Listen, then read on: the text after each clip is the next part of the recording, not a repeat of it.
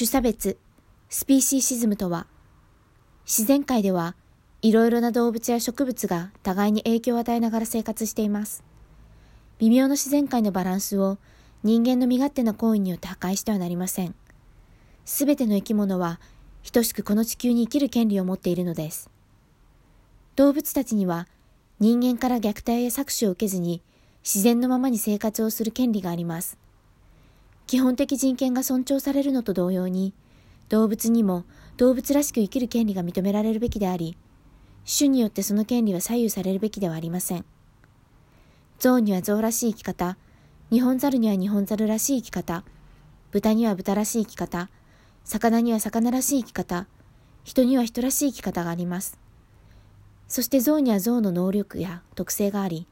日本猿には日本猿の能力や特性があり、豚には豚の能力や特性があり、魚には魚の能力や特性があり、人には人の能力や特性があります。この当たり前のことを認め、その動物の生き方、能力、特性を尊重していくことは、ごく当たり前のことではないでしょうか。人と異なる能力や特性や形を持つからといって、その動物を差別し、支配してはならないのです。この自分と異なる能力、特性、形を持つ動物を差別することを種差別、スピーシーシズムと呼びます。人の利益が優先されるのは、人は理性を持っているから、他の動物を能力的に上回っているから、言葉を話すことができるからなどという主張は、人の利益や搾取の現状を維持、正当化し、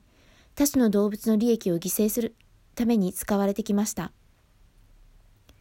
皮膚の色や性別の違いが命の質にとって重要ではないのと同様に、毛の長さや形の違いも重要ではないのではないでしょうか。また、人間であろうとなかろうと、精神的にも肉体的にも苦痛を感じる動物がいます。アニマルライツ運動は、種差別に反対し、人に与えられる基本的な権利を種の壁を越え、動物にまで広げ、理由をつけて動物を使ったりせず、同じ地球に生を受けた生物として他の仲間に対してその生き方や能力、その動物らしさを尊重していこうという運動です。